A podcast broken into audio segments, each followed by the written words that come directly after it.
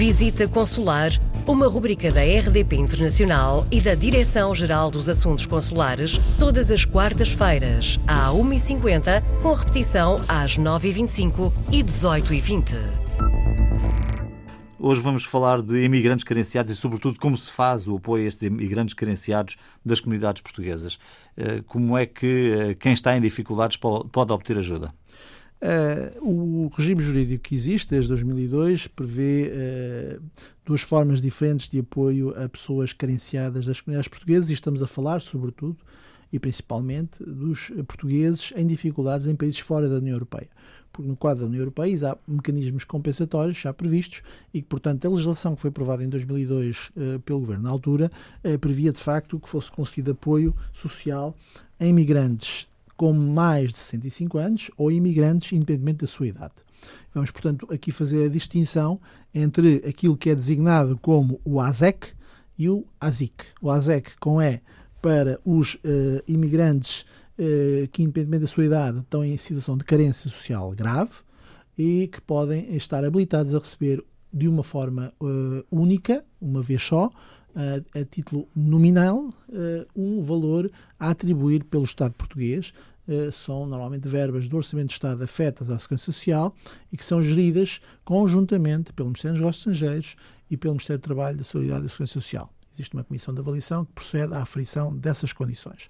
O que é que o português tem que fazer nestas condições? O português deve dirigir-se ao posto consular, deve provar que se encontra numa situação de carência, com falta de meios de subsistência, uh, em situações de grande fragilidade, até às vezes de saúde, uh, procede a um preenchimento de um pequeno requerimento, o posto consular procede à avaliação desse pedido e depois, com o seu parecer positivo, transmite-o ao Ministério dos Negócios Estrangeiros, que, juntamente com o Ministério do Trabalho, Sociedade e Segurança Social, define e, aquilo que vai atribuir, a quantia que vai atribuir, e procede depois à emissão de um cheque que é endereçado ao posto consular. Hum. Isto é aquilo que é o ASEC, ou seja, é apoio social independentemente da idade. E em que situações é que isto acontece mais eh, particularmente? nas situações de pessoas que são uh, objeto de crimes de, uh, que afetem severamente a sua integridade física, uh, pessoas que são vítimas de catástrofes naturais, de calamidades públicas, pessoas que são vítimas de acontecimentos de natureza acidental ou até extraordinário. O desemprego está aqui incluído? Doenças graves. Desempregos. Se resultar de, de, de, de, serem deficientes ou vítimas de acidente incapacitante, sim, podem, sim. podem também ser, ser, ser ajudados. Pessoas que estão em clara situação de dependência e carecem de ajuda para melhorar as suas condições de vida. Estes são os destinatários principais deste apoio. Uhum. Quanto ao ASIC, o ASIC tem características ligeiramente diferentes, embora aprovado pela mesma norma.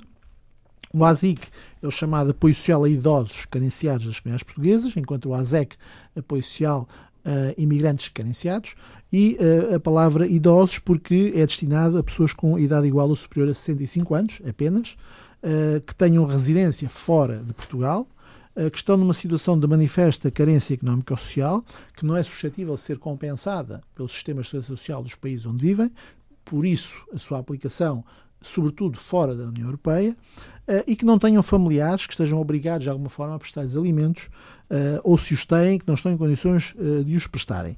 Este subsídio é de natureza pessoal, é intransmitível e tem uma periodicidade mensal.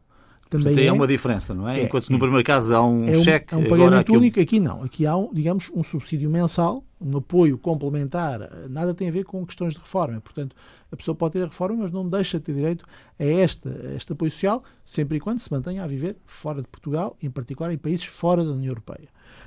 Um, estes pedidos devem também ser apresentados pelos interessados nos postos consulares, o mesmo tipo de procedimento, a avaliação da sua carência, a emissão de um parecer pelo posto, que é transmitido ao Ministério dos Estrangeiros, que juntamente com o Ministério do Trabalho, da Seguridade e da Segurança Social faz a avaliação técnica e depois toma uma decisão da atribuição do subsídio.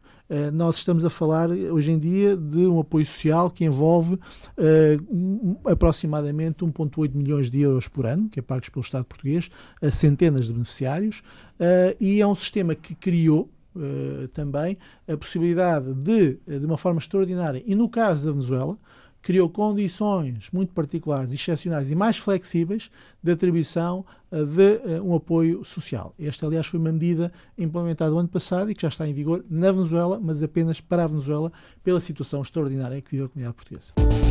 Visita Consular, uma rubrica da RDP Internacional e da Direção-Geral dos Assuntos Consulares, todas as quartas-feiras, à 1h50, com repetição às 9h25 e 18h20.